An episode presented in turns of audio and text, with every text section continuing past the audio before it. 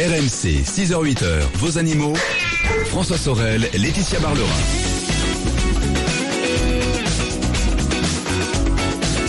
Voilà, 7h09, c'est RMC, le week-end des experts, les animaux, bon dimanche. Merci d'être là, deuxième partie, avec notre vétérinaire Laetitia Barlerin. Euh, petite précision concernant notre jeu. Depuis tout à l'heure, on vous invitait à jouer avec nous pour remporter des box euh, Wamiz euh, chat et chien. Visiblement, on a un petit souci technique avec notre jeu par SMS, donc ce n'est pas la peine de nous envoyer chat ou chien par SMS, car ça ne marche pas. Mais vous savez quoi? On se rattrapera dans les semaines qui viennent. On vous offrira d'autres box. Ne vous inquiétez pas. En revanche, lui, bah oui, mon petit chien, ne t'inquiète pas. En janvier, on se rattrapera. Euh, en revanche, le 3216, lui, fonctionne, Laetitia. Oui. Vous pouvez nous joindre pour poser sûr. toutes vos questions à notre vétérinaire. 3216 ou bien le mail. Là aussi, pas de problème. animaux.rmc.fr. Laetitia, on va commencer par euh, une décision étonnante qui a été prise en Wallonie. Voilà, qui rend obligatoire la stérilisation de C'est fou, ça. hein tous les chats du territoire. Ouais. Et nous sommes avec Anne de Griff, qui est la directrice de Gaïa. Euh, Gaïa, qui est l'association de défense des animaux la plus influente et une des plus connues en Belgique. Anne, bonjour, merci. Bonjour. Merci d'être avec nous. Bonjour. Alors, c'est vrai que cette semaine a été adoptée en Wa- Wallonie, euh, donc une des régions euh, belges, une loi inédite, alors peut-être inédite au monde d'ailleurs, euh, celle de de- de- d'imposer la stérilisation des chats. Euh, pourquoi une telle décision? Ben, on est en tout cas super heureux parce qu'en effet, c'est c'est unique au monde, presque unique au monde, et euh, c'est absolument nécessaire parce qu'en Belgique, euh, il y a 30 000 chats qui arrivent dans les refuges chaque année, Oui. dont un tiers, et en Wallonie, même un sur deux, doivent être euthanasiés par manque de place, par manque d'adoptants. Et donc, c'est un, c'est une catastrophe euh, tous les jours euh, parce qu'on doit, enfin, il faut vous imaginer, vous ouvrez un, un, un refuge, vous voulez faire du bien pour les animaux, euh, vous voulez accueillir et trouver un nouveau foyer pour les animaux euh, maltraités, euh, abandonnés. Et euh, chaque fois, il faut décider entre la vie et la mort d'un chat euh, qui a toute sa vie devant lui, Mm. euh, juste parce qu'il y en a beaucoup trop et parce que les gens laissent faire la nature. Et chez les chats, 1 plus 1, c'est 6, deux fois par an. Et voilà, donc c'est une mesure absolument nécessaire et euh, on est très fiers de ce résultat. C'est Alors- une loi qu'on attend depuis très longtemps. Alors je sais, voilà, vous, vous venez de dire, vous avez milité pour qu'une telle loi soit votée, mais euh, quand même, c'est quand même extrême comme euh, comme décision. Ça veut dire qu'il n'y aura plus de chatons euh, en Wa- Wallonie? Mais madame, c'est une loi extrême parce que la situation, elle est extrême, elle est dramatique pour Ouais. les chats. C'est un, enfin, c'est, il faut vous imaginer, vous avez un, un refuge, vous avez un cœur pour les animaux, vous ouvrez votre frigo, qu'est-ce qu'il y a dedans? Des cadavres des animaux qui ont, qui avaient toute leur vie devant eux. Parce qu'il y a beaucoup d'euthanasie, c'est ça, dans le dans Ben les oui, refuges En Wallonie, c'est en Wallonie, c'est un chat sur deux hein, qui ne trouve pas un foyer, donc il y en a beaucoup, beaucoup trop. Ah oui. Et il y aura toujours des, des chats, hein, donc euh, il y a toujours moyen d'assouplir la loi, mais pour le moment, il faut une mesure extrême parce que la situation, elle est dramatique. Et une fois que euh, la, la loi sera respectée euh, euh, par tout le monde. Il y a toujours de toute façon moyen d'avoir une exemption, donc on peut toujours se faire reconnaître comme éleveur si on veut, on veut faire des nichés, mais ça ne sera pas la majorité. Hein. Disons que si euh, 90% de- des gens respectent la loi et ne demandent pas d'exemption, on aura toujours des chats à adopter. Euh, on va pas faire euh, disparaître la race de, de chats européens, c'est pas le but. Hein. Ben Le oui, but voilà, est c'est que- ce qu'on on pense parce que euh, bon, je crois, je crois Non. qu'il y a des exceptions. Voilà, les les les, les éleveurs, bien sûr, de, de chats, euh, les éleveurs de chats de race euh, pe- peuvent euh, faire reproduire leurs animaux. Il y aura ces ces euh, euh, ces exceptions là, mais euh, Oui. il y a quand même une une, une question, c'est Ok pour cette loi, mais comment la faire appliquer? C'est-à-dire, est-ce qu'il y aura des contrôles? Oui, c'est-à-dire que euh, en même temps, euh, l'identification et euh, l'enregistrement des chats va être obligatoire. Et D'accord donc, il y aura un registre. Comme- comme en France? Voilà, donc il y aurait un registre et dans le registre, il faudrait que le, le vétérinaire euh, euh, mentionne que le chat est stérilisé, stérilisé, ou non. Maintenant, si vous me demandez est-ce qu'on peut à 100% contrôler, évidemment non, Non. mais ça c'est le cas avec aucune loi. On peut, enfin, il y a l'identification des chiens est obligatoire depuis 98 en Belgique. Oui. Euh, on peut pas contrôler, on peut- on- il n'y a pas des policiers à tous les coins de rue, mais. Après Mmh. euh, quelques années, on est quand même à 80% d'application de la loi, même 85% des chiens sont identifiés. Donc c'est une loi, que- enfin ça mène aussi à une, une- un changement de mentalité. Oui, une Et, réflexion euh, aussi, oui. Voilà, c'est ça. Parce et que- nous, le but, c'est de Oui. d'avoir un, un équilibre entre le nombre d'adoptants et le nombre de chats qui arrivent dans les refuges. Parce qu'il n'y ait plus d'euthanasie. on, on peut, on peut quand même se demander euh, pourquoi ne pas faire euh, seulement des campagnes de stérilisation des chats errants et des campagnes de sensibilisation des propriétaires Oui. pour qu'ils ne fassent pas reproduire leurs chats. Parce que là, c'est quand même extrême. C'est assez parce radical, que- ouais. Parce que, les, parce que les campagnes de sensibilisation, ça fait 20 ans, nous, ça fait 24 ans qu'on existe, ça fait Oui. 20 ans qu'on en fait, Oui, et il y a toujours un chat sur deux en Wallonie qui doit être euh, tué euh, par manque de place. Il y a toujours des chats errants parce que c'est pas compté dans les statistiques, bien sûr, des refuges. Donc, les campagnes de sensibilisation, c'est très bien et on, on, on doit continuer oui. pour l'application de la loi, mais une- uniquement ça, c'est pas assez. Il faut une loi, euh, vraiment, il faut que ce soit rendu obligatoire. C'est un peu une loi euh, coup de poing pour, pour éveiller les consciences. Oui, c'est ça, c'est ça. Mais ça, qui peut évoluer. ça sensibilise aussi. Voilà. Oui, qui, mais on en est loin là. hein. Donc, euh, pour, euh, pour changer la loi, il va falloir peut-être 10, 15 ans. Et si là, on a un équilibre entre le nombre de chats qui arrivent dans les refuges et le nombre de chats qui est adopté, là, on peut envisager de, de, de changer la loi. Mais ici, on en est loin. Hein. Mm. On est à, à, à des milliers de chats euthanasiés. Euh, Il y a des chats qui arrivent dans, sur la rue parce que les gens pensent, oui, un chat, euh, ça tire son plan euh, et on, mais très bien, mais euh, il est déposé dans les rues et puis il cause un, un problème de surpopulation Eh, euh, oui. De, de chats errants. Mhm. Et puis c'est les communes qui doivent payer pour stériliser les chats errants, tandis que ici on prend le problème à la base, on ferme le robinet à la base et c'est chez les particuliers. Alors Anne, euh, parlons un petit peu de la législation sur les animaux en Belgique, euh, qui Oui. euh, et la comparer un petit peu à la législation française. Alors je sais que grâce à vous, grâce à d'autres associations, vous avez fait avancer les choses, comme par exemple euh, interdire des animaux sauvages dans les cirques.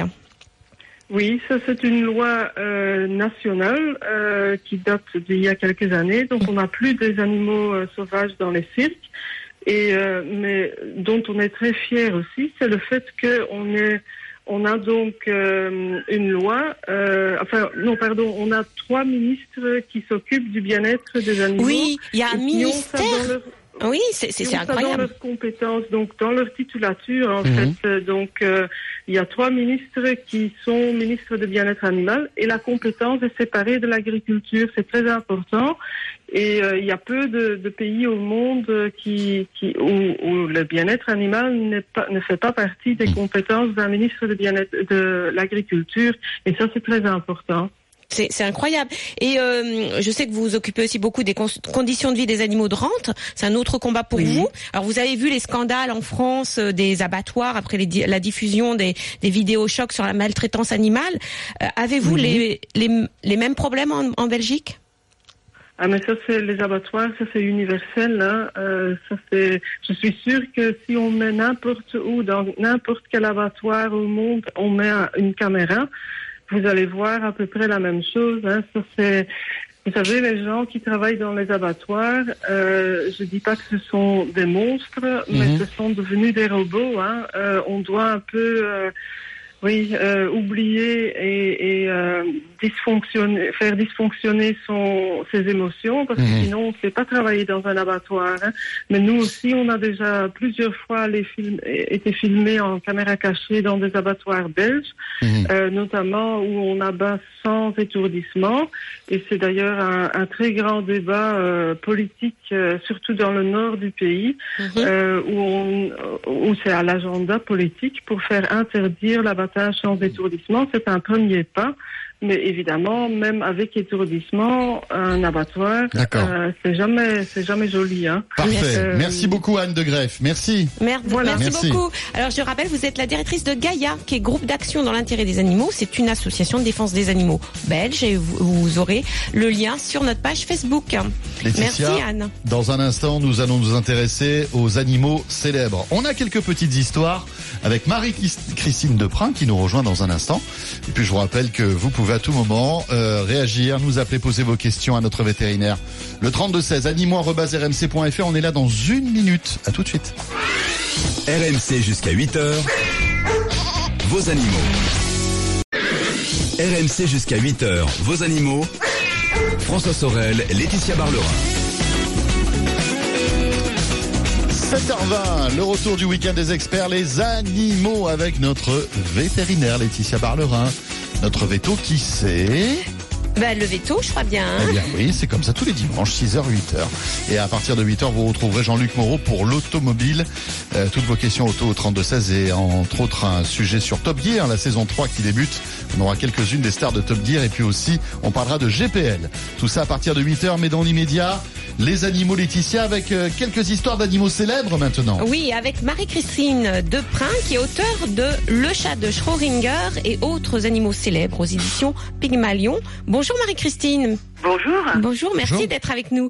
Alors, votre dernier livre est un recueil d'histoires aussi passionnantes les unes que les autres, bien sûr, sur des animaux qui sont devenus célèbres grâce parfois à leur humain, qui, euh, qui est aussi célèbre. Alors, parlez-nous pour commencer du chien de Freud. Alors, ah oui, alors dans ce livre, en fait, ce que j'ai voulu raconter, c'est euh, l'histoire d'un animal euh, qui se situe à un tournant de l'histoire. Alors le, le chien de, de, de Freud, évidemment, c'est l'occasion aussi de de, bah, de raconter un peu euh, cette période de la naissance de la psychanalyse Eh oui. et, et tout ça. Et donc, euh, bon, bah, tout le monde connaît Freud. Hein, C'était, euh, il vivait à Vienne au début du XXe siècle. C'est le découvreur de l'inconscient, le fondateur de la psychanalyse. euh, c'est un homme très sérieux, un bourreau de travail qui a voué sa vie à ses patients. Et, bon, on savait psychanalyse, pas qu'il avait un chien, justement. voilà, mais alors ça, en fait, son son amour pour les bêtes, parce qu'il avait un- une sorte d'amour universel pour les humains, mais euh, son, son amour pour les bêtes euh, lui est arrivé tardivement dans sa vie, euh, quand il avait une soixantaine une soixantaine d'années d'années à peu près, et puis à cette époque de sa vie, il avait été frappé par euh, beaucoup de drames personnels. Il avait perdu sa fille Sophie euh, de, de la grippe espagnole, son petit-fils, euh, et puis il commençait à souffrir d'un d'un cancer très douloureux à la mâchoire. Et puis, euh, donc, il travaillait avec sa fille cadette, Anne. Euh, ils travaillaient bon, très fort, là, tous, tous les deux. Et elle, elle n'avait pas beaucoup de distractions. Elle faisait des marches dans les, dans les forêts autour de leur maison, euh, dans la Mhm. banlieue de Vienne. Et donc, pour rendre ses promenades plus agréables, elle avait adopté un berger allemand euh, qui s'appelait Wolf. Et Freud a commencé bah, à fréquenter de près cette bête et, et à s'y attacher. Euh, si bien que pour ses 70 ans, euh, lui qui détestait les cadeaux d'anniversaire, euh, Anna lui avait fait faire une... Enfin, lui avait pris une photo de, du chien Wolf et euh, lui avait, euh, l'avait offert à son père pour son anniversaire. Et donc, euh, bah, Freud adorait cette photo et il l'avait mis dans son cabinet. et cette photo est restée à Vienne jusqu'au départ de Freud. Et hum, donc, il y a eu une sorte de tradition familiale qui s'est instaurée. Anne, chaque année, glissait dans le collier d'un du chien un petit poème qu'elle avait qu'elle avait rédigé, un petit poème très très simple, très tendre. Enfin, dans le livre, je, je, on a traduit ces poèmes, euh, donc c'est- c'est très amusant. Et puis, euh, donc, euh, alors Freud avait une une patiente, une amie, euh, bon, qui était la princesse Marie Bonaparte. Et euh, c'était une disciple, enfin elle est devenue sa disciple. Mhm. Et, euh, et elle-même, la princesse, euh, adorait les chochos. Euh, vous savez, c'est des, c'est des chiens un peu, un peu orientaux. euh, enfin, dans cette oui. émission, les auditeurs doivent savoir ce que c'est qu'un chocho. Bon. Et euh, c'est aussi un chien euh, indépendant, euh, sensible, sérieux. Bon, le, je sais pas, la, la, la présidente du, du club des chochos m'avait m'avait dit au moment où je rédigeais ce livre que les chochos étaient des intellectuels. Bon. Et, du donc, coup, euh, Freud est, dev- est devenu euh, et était en admiration devant les chochos, non? Mais voilà, Parce que c'est des chats-chiens, euh, hein, des, des chiens-chats plutôt, plutôt, les chochos.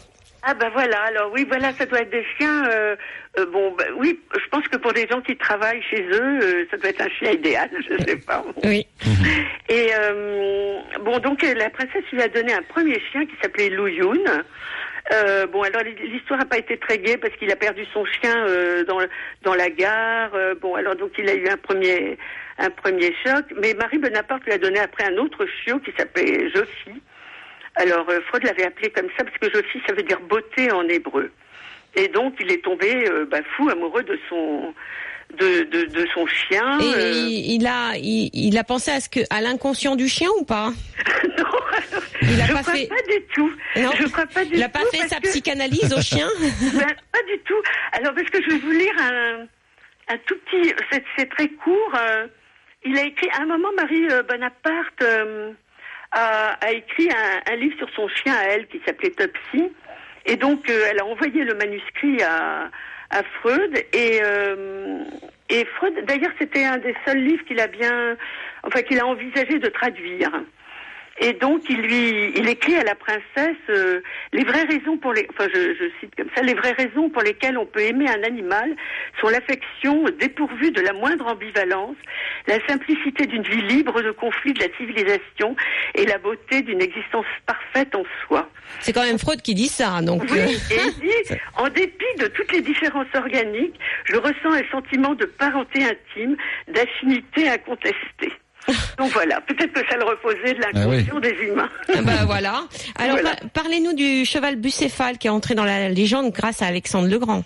Ah oui, alors ça, euh, oh bah ça c'est encore une histoire de rencontre.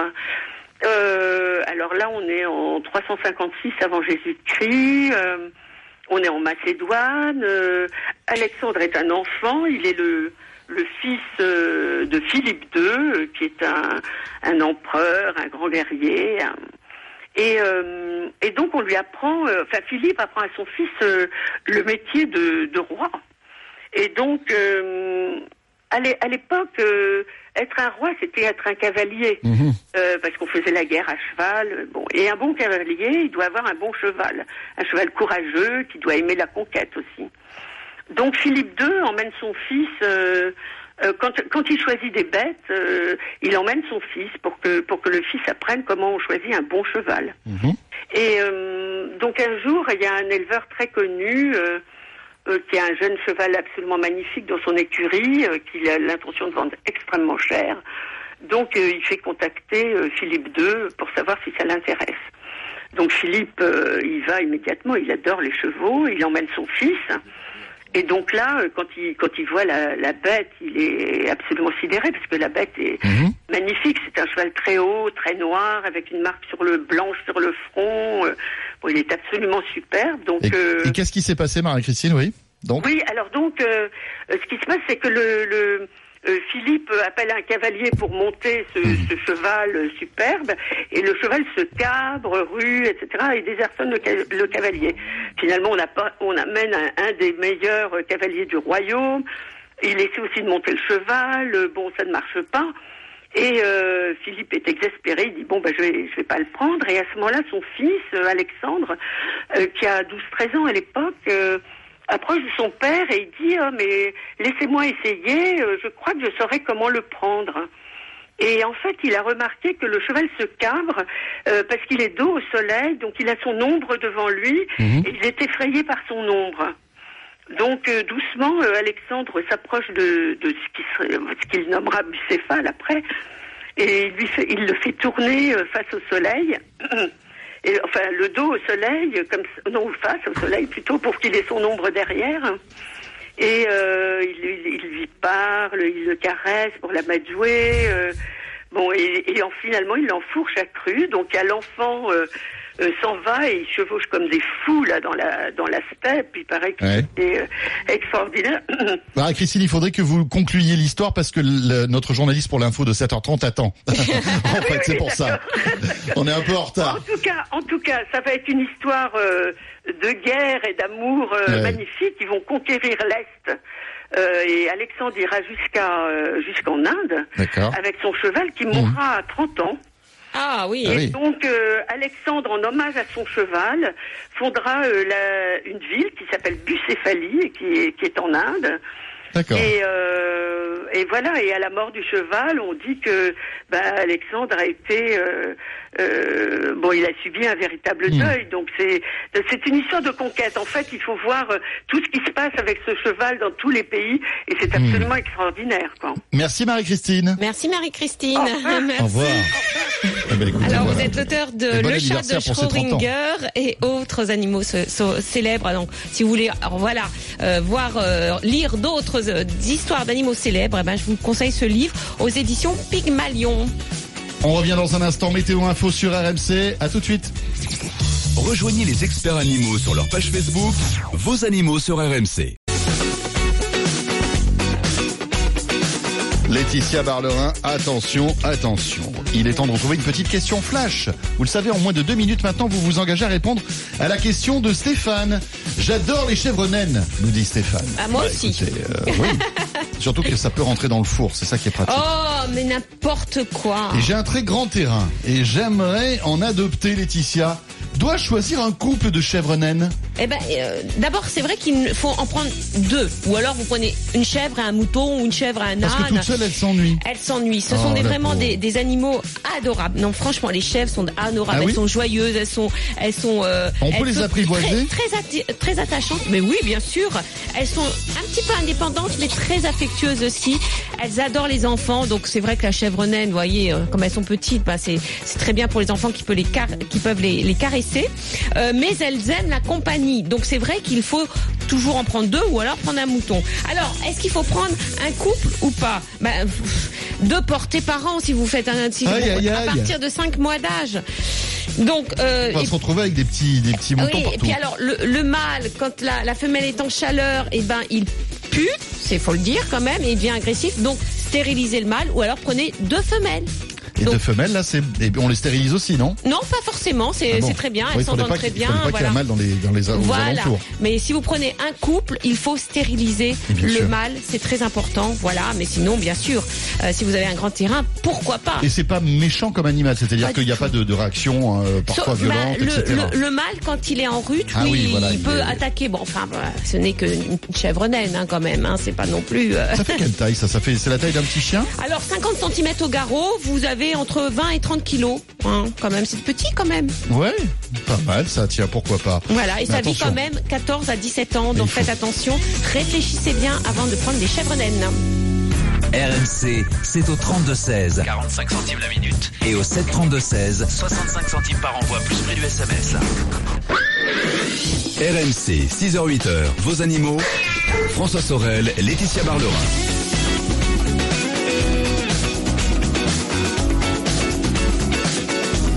Il est 7h36. C'est RMC le week-end des experts, les animaux. Laetitia Barlerin à mes côtés jusqu'à 8h et puis juste après ce sera Jean-Luc Moreau pour l'automobile. Laetitia, tout à l'heure on découvrira un documentaire qui sera diffusé sur M6 le 1er janvier prochain. Oui, qui s'appelle la plus belle ville du monde. Et la plus belle ville du monde, c'est... Paris Voilà. Paris libéré Et nous serons avec euh, euh, Frédéric Fouja, qui est le ré- réalisateur. Mais pour l'instant, on va parler d'une Oui. Belle histoire qui finit bien. Ça c'est bien. En Hein, direction le Var maintenant. Voilà. Et nous sommes avec André, André pardon, Roudot, qui est conseiller technique du Spéléo Secours français et qui a géré le secours d'un chien qui était coincé dans une crevasse et qui s'appelle Duc. André, bonjour. Bonjour. Bonjour. Bienvenue. Alors, ça s'est passé dans le Var, donc la semaine dernière.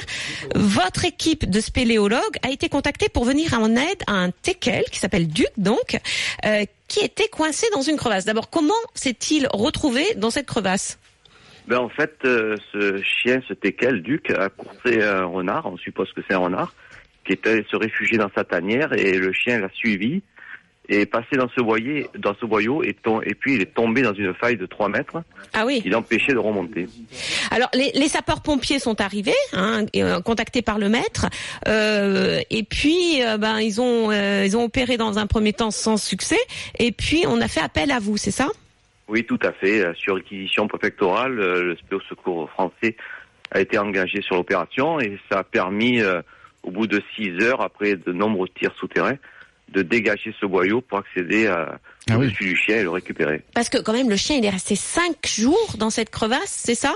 Oui, Il tout à était fait. il était comment était-il hydraté, euh, nourri? Est-ce qu'on savait euh, s'il était blessé? Oui, tout à fait. euh, le chien était en bonne santé puisque les sapeurs-pompiers du Var avaient mis en place une caméra. Une caméra?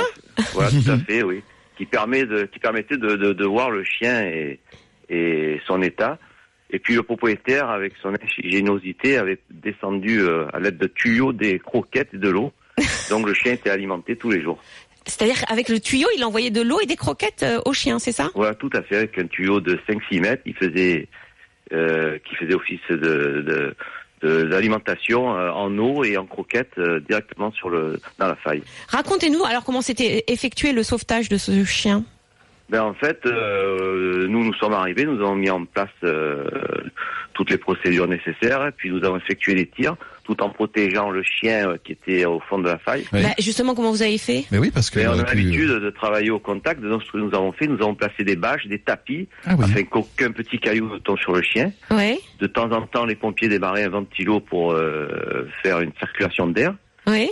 Et puis après, nous l'avons récupéré, nous, on était intact, il était en, en- en grande forme, tout allait bien. Il était pas trop stressé?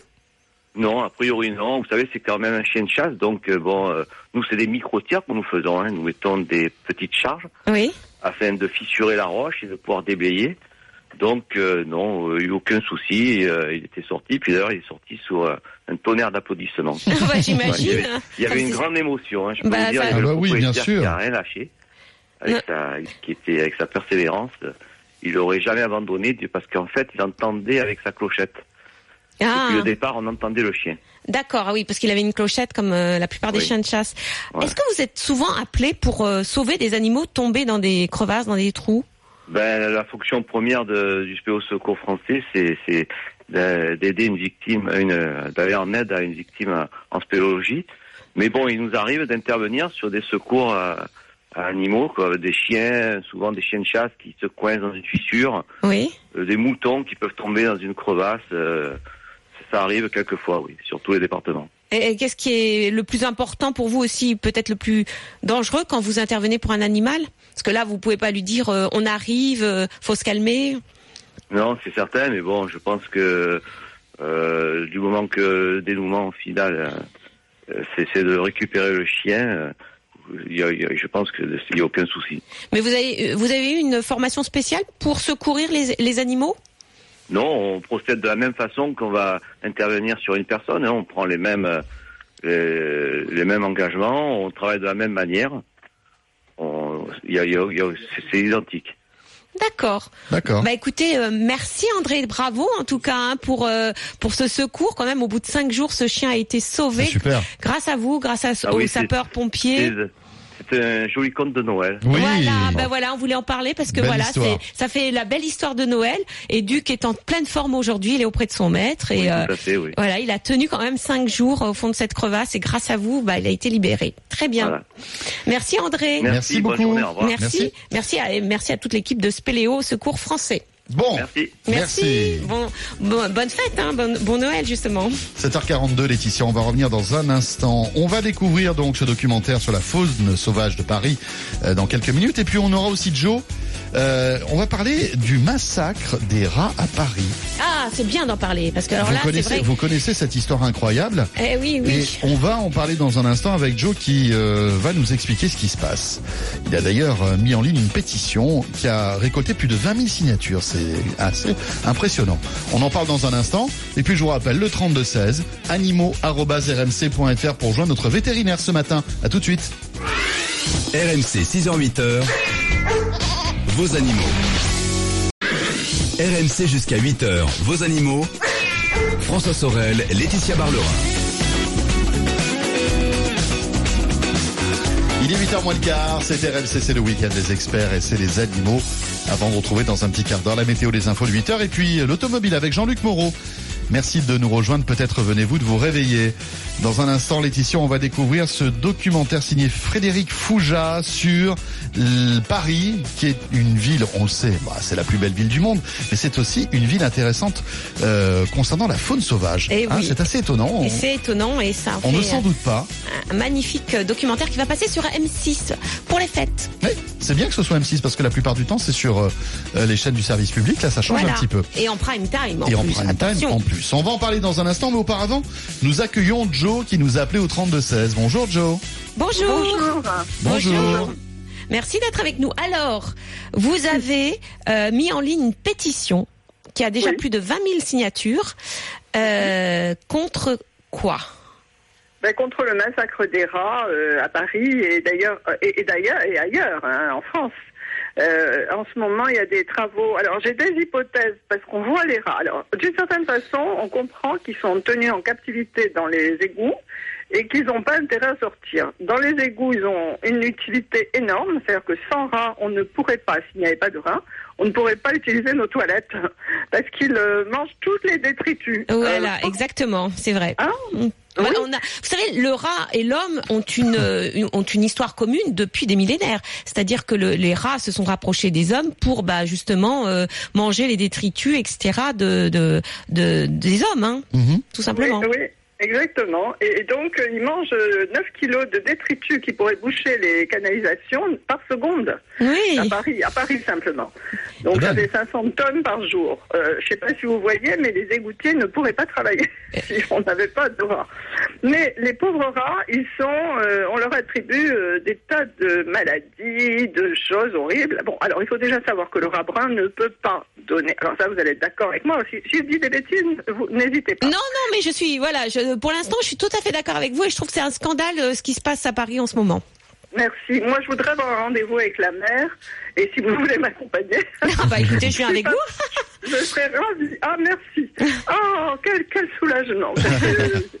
Bon, il y a des associations qui me soutiennent, mais, mais pas. savez, Oui, parce que les- faut, rats- faut, faut juste euh, euh, re- euh, dire un petit peu ce qui se passe, c'est que euh, la mairie de Paris a décidé d'éradiquer les rats dans les jardins, parce qu'il Oui. y a des rats que l'on voit dans les jardins.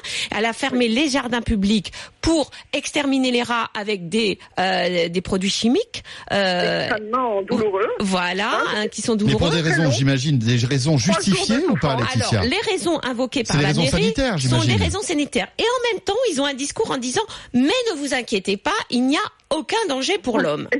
Alors, je me dis, dans un même discours, dire qu'il y a un danger sanitaire et en même temps dire qu'il n'y a aucun danger pour l'homme, c'est se contredire. Laetitia, vous qui êtes vétérinaire, est-ce qu'il y a un danger de, de mettre en contact un rat et un homme?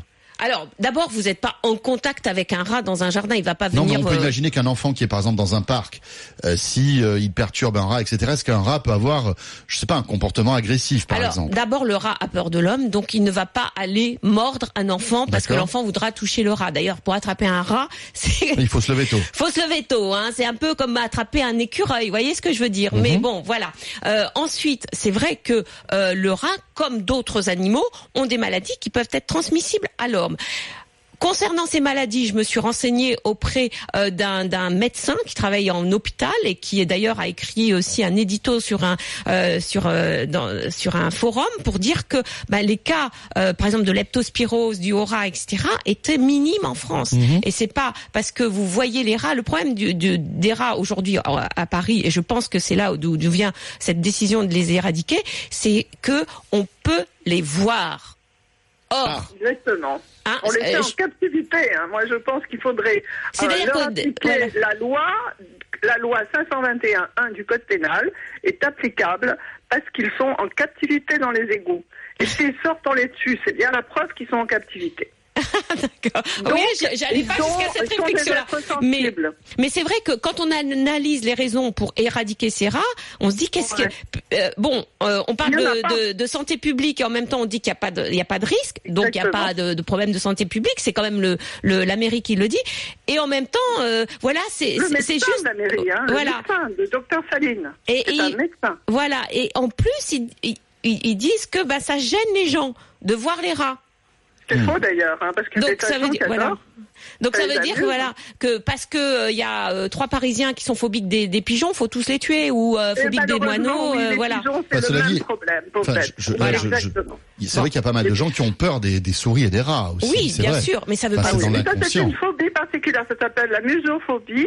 Et c'est vrai qu'il y a des gens qui sont complètement malades, c'est-à-dire qu'ils sont capables de Oui, grimper sur une chaise. C'est vrai, ça. Et, et ça peut leur occasionner de se casser la figure, ce qui est le vrai danger euh, des. Oui, voilà, c'est ça, bien sûr. Voilà. Très bien. Donc voilà. Alors vous avez mis cette pétition, ça en ligne et vous avez déjà 20 000 euh, signatures. Plus de 20 000, et puis on en parle dans le monde entier, ce qui est absolument ahurissant. Ah je, bon j'ai- je me, mais oui, je- j'ai ma, euh, j'ai j'ai mon nom euh, en chinois, euh, en japonais. La classe, Je- ça c'est la J'ai classe. des quand télés même. étrangères qui viennent m'interviewer. Là, Ah oui. jeudi, j'ai une télé. euh, non, qu'est-ce que je dis Mardi, j'ai une télé euh, américaine, euh, sud-américaine, hispanique qui vient de m'interviewer. J'ai des, enfin, c'est incroyable. Mhm. D'accord. Incroyable. Tout le monde temps que s'inquiète. la mais- de Paris se réveille. Non, mais euh, attendez, dans, dans. Dans le monde entier, le rat parisien le plus célèbre, c'est quand même Ratatouille. Absolument. C'est vrai. Et il est, il est à. Paris. Ben oui, c'est le rat parisien le plus célèbre. Mais c'est ce que j'ai dans les euh, dans les articles étrangers. La ville de Ratatouille extermine les rats. C'est exactement ce que j'ai lu hier. Je sais pas si c'était. Et alors en, en chinois, comme ils savent pas Ratatouille, ils ont pas la référence. Ils disent la ville de Mickey. Ah oui. Voilà. Merci Joe et on, Merci. on va suivre un petit peu votre, votre Voilà, aventure. et on va alors mettre en la ligne. pétition, elle est sur mon opinion. euh, je crois que c'est .com. Enfin, Oui. sur mon opinion. D'accord. Et, et puis, euh, si vous pouviez me contacter peut-être en privé, euh, docteur, afin qu'on puisse euh, voir si on peut avoir un rendez-vous. Euh, J'ai des médecins également qui viendraient. D'accord. Ah, bah on oui, on va s'en charger Joe. Merci en tout cas. Merci Joe, merci. Bon, et, eh bien Laetitia, on Bah, va parle, on euh, parle de Paris. on va on parle de Paris euh, et je crois même que dans le documentaire de Frédéric Fouja, il y a des rats. Il y a Mais- des myocastors. Des myocastors. Mais avant de d'interviewer Frédéric et de qu'il nous présente son documentaire, on va écouter tout de suite la bande-annonce de ce doc qui sera diffusé sur M6 le 1er janvier prochain. 3000 espèces sauvages vivent à côté de nous des aventures insoupçonnées. Ils viennent chercher l'amour, le gîte ou le couvert. Au milieu de nous, ils réussissent à élever leurs petits. Certains attendent que nous dormions pour mener la grande vie. Il y en a même qui viennent pour la chasse. Miracle sont-ils revenus? Comment vivent-ils aujourd'hui à nos côtés? Tout proche de nous, mais à l'abri de nos regards. Eh oui. Donc Frédéric Fouja est avec nous. Voilà. Bonjour Frédéric. Bonjour, Frédéric. François, bonjour Laetitia. Alors vous êtes réalisateur du documentaire magnifique, hein, qui est un magnifique hommage à Paris et sa faune sauvage, qui s'appelle La plus belle ville du monde, qui sera diffusé sur M6 en prime time, attention à 21h, Ça, c'est- le dimanche 1er janvier, dans deux super. semaines. Et euh, Exactement. juste préciser que vous avez entendu la voix de la comédienne Audrey Fleurot, qui est la voix off de, de ce documentaire. Euh, alors, on vous a déjà reçu dans cette émission, c'était pour votre euh, vos deux opus précédents qui s'appelaient Le plus beau pays du monde, hein, qui était un peu euh, si vous, où, vous nous montriez Mhm. la richesse phonistique de la de la France. Et là, vous faites un, un documentaire sur les animaux sauvages à Paris, c'est-à-dire dans une grande ville. Alors, pourquoi s'intéresser à la vie sauvage à Paris?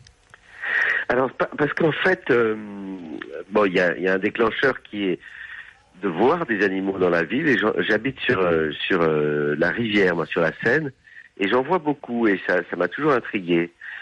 Quand j'ai rencontré, quand j'ai commencé à faire des études là-dessus, je me suis rendu compte que, en fait, il y avait un mouvement qui était beaucoup plus profond que ça, qui traversait les siècles, un conflit entre euh, la nature et la cité et, et qu'à Paris, euh, il y a quatre, quatre ou cinq siècles, il n'y a vu absolument plus de nature, c'est-à-dire plus d'arbres, plus d'eau, plus de parcs, plus rien. La ville était totalement, euh, les hommes se protégeaient totalement de la nature, ils voulaient plus, euh, ils voulaient plus avoir de nature euh, auprès d'eux. Et ce mouvement-là, il a changé, il a, il a évolué, et que depuis, euh, en fait, c'est, c'est Catherine de Médicis qui a relancé la nature à Paris Oui. avec une mode qui s'appelle la promenade en- au, au XVIIe siècle. Et, et elle a remis des jardins dans Paris et, et cette, euh, cette nature, elle est revenue petit à petit jusqu'à aujourd'hui. Donc il y a un mouvement très fort, une réconciliation entre entre la, la- la ville, qui est le symbole de la, la civilisation, et, et la nature, symbole du sauvage. Les, les deux se réconcilient aujourd'hui Eh au oui. point que qu'on fait la mairie notamment hein, fait plein de projets de nature pour 2024. euh, Paris sera sera bourré de jardins et l'environnement va Bah oui, boosté. ça va être Plein- formidable. Et, Voilà. et alors- ce qui est étonnant, c'est qu'on s'aperçoit qu'il y a plus de 3000, 3000 pardon, espèces différentes Mhm. Oui. à Paris. Quelles sont les plus étonnantes et les plus, enfin, celles qui vous ont le plus surprise que vous avez pu voir? Alors moi, j'ai- le plus étonnant, c'est ce pa- papillon japonais de Gombix de l'Élante, hein, qui a survécu uniquement à Paris, parce qu'il n'y en a pas ailleurs en France. C'est un papillon qui était importé du Japon avec son arbre hôte, euh, il y a deux siècles de ça, hein, et qui a survécu uniquement dans Paris, ce qui était tr- très étonnant, parce que Oui. il a un mode de reproduction où, où les femelles se posent sur une branche, envoient des phéromones et attirent les mâles. Et donc c'est complexe. Euh, et, eh bien, ils arrivent, euh, les bombis arrivent à, à émettre et recevoir des signaux à l'intérieur de Paris, quelquefois à des kilomètres de distance. Ils envoient des phéromones, des signaux, et ils font venir les, les femelles font venir les mâles traverser tout Paris pour venir jusqu'à eux. Ça c'est très très étonnant. Et ce qui est étonnant, c'est qu'on a l'impression que, les, que certains animaux se réfugient à Paris pour fuir l'homme, un petit peu comme les renards ou les myocastors. Euh, Alors, pas pour fuir l'homme, mais pour, pour fuir la campagne. enfin, fuir, voilà, la pression, enfin voilà, campagne et peut-être la chasse. La pression écologique qui est dans la campagne. Et pas forcément la chasse pour les pour les myocastors, c'est euh, c'est beaucoup l'empoisonnement. hein. Ils Mm. se font tirer dessus, mais ils se font aussi beaucoup empoisonner. Donc ça, on voit bien. Les, les, les renards aussi, euh, ils fuient euh, une pression euh, de chasse, mais pas seulement. Euh, donc il y a un mouvement qui fait que euh, les animaux viennent vers la ville parce que c'est plus sécure. C'est plus, il y, a- il y a plus de sécurité. Et pourtant, c'est une grande raisons. ville. Ouais. Mais il y a d'autres raisons. Ils sont attirés aussi par la ville euh, parce qu'elle offre euh, une euh, plus grande, une meilleure température. Oui, il fait plus chaud à Paris. Oui, c'est bien plus chaud. Euh, donc il y, a, il y a un certain nombre de facteurs très étonnants. hein. On connaît pas bien, honnêtement. Il y a Mhm. très peu de gens qui travaillent là-dessus. On connaît pas bien les raisons, mais en tout cas, on, on assiste à un vrai retour. Mhm. Et notamment, bah, les oiseaux, hein, c'est les- eux, qui ont, le plus facile, euh, qui se déplacent le plus facilement. Frédéric, donc, on découvrira ce magnifique documentaire le 1er janvier sur M6, Laetitia. La Hein plus belle ville du monde, diffusée donc à 21h le 1er janvier, donc Ouais. vous le dites, et puis racontée par la comédienne Audrey Fleurot. Frédéric, Frédéric, merci beaucoup. merci, merci, c'est un Et bonne fête. magnifique documentaire, comme tous les documentaires euh, animaliers que vous avez fait. Mais là, vraiment, vous voyez en plus, vous volez avec Mmh, les oiseaux au-dessus de la capitale. Attendez-vous ça, c'est vraiment magnifique. Parfait. Laetitia, on se quitte avec notre vidéo LOL4 de ce euh, dimanche matin. Et c'est tellement mignon en plus, c'est d'actualité. C'est un petit chat qui a un petit bonnet de Père Noël et qui ne veut pas qu'on touche à ses cadeaux. voilà, c'est tout ce que je peux vous dire. Elle est sur la page Facebook de Elle vos animaux sur cette RMC. photo, cette, Et- cette vidéo. Elle est vraiment trop top. Donc allez-y, vos animaux sur RMC, vous cliquez sur j'aime au passage. Euh, Laetitia, on sera là dimanche prochain, bien oui, sûr. et je vous souhaite de très bonnes fêtes, hein, un bon réveillon Voilà. de Noël, hein, puisque nous, ça sera le lendemain, bien sûr.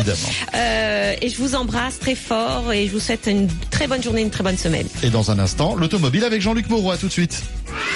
Retrouvez le week-end des experts en podcast sur rmc.fr.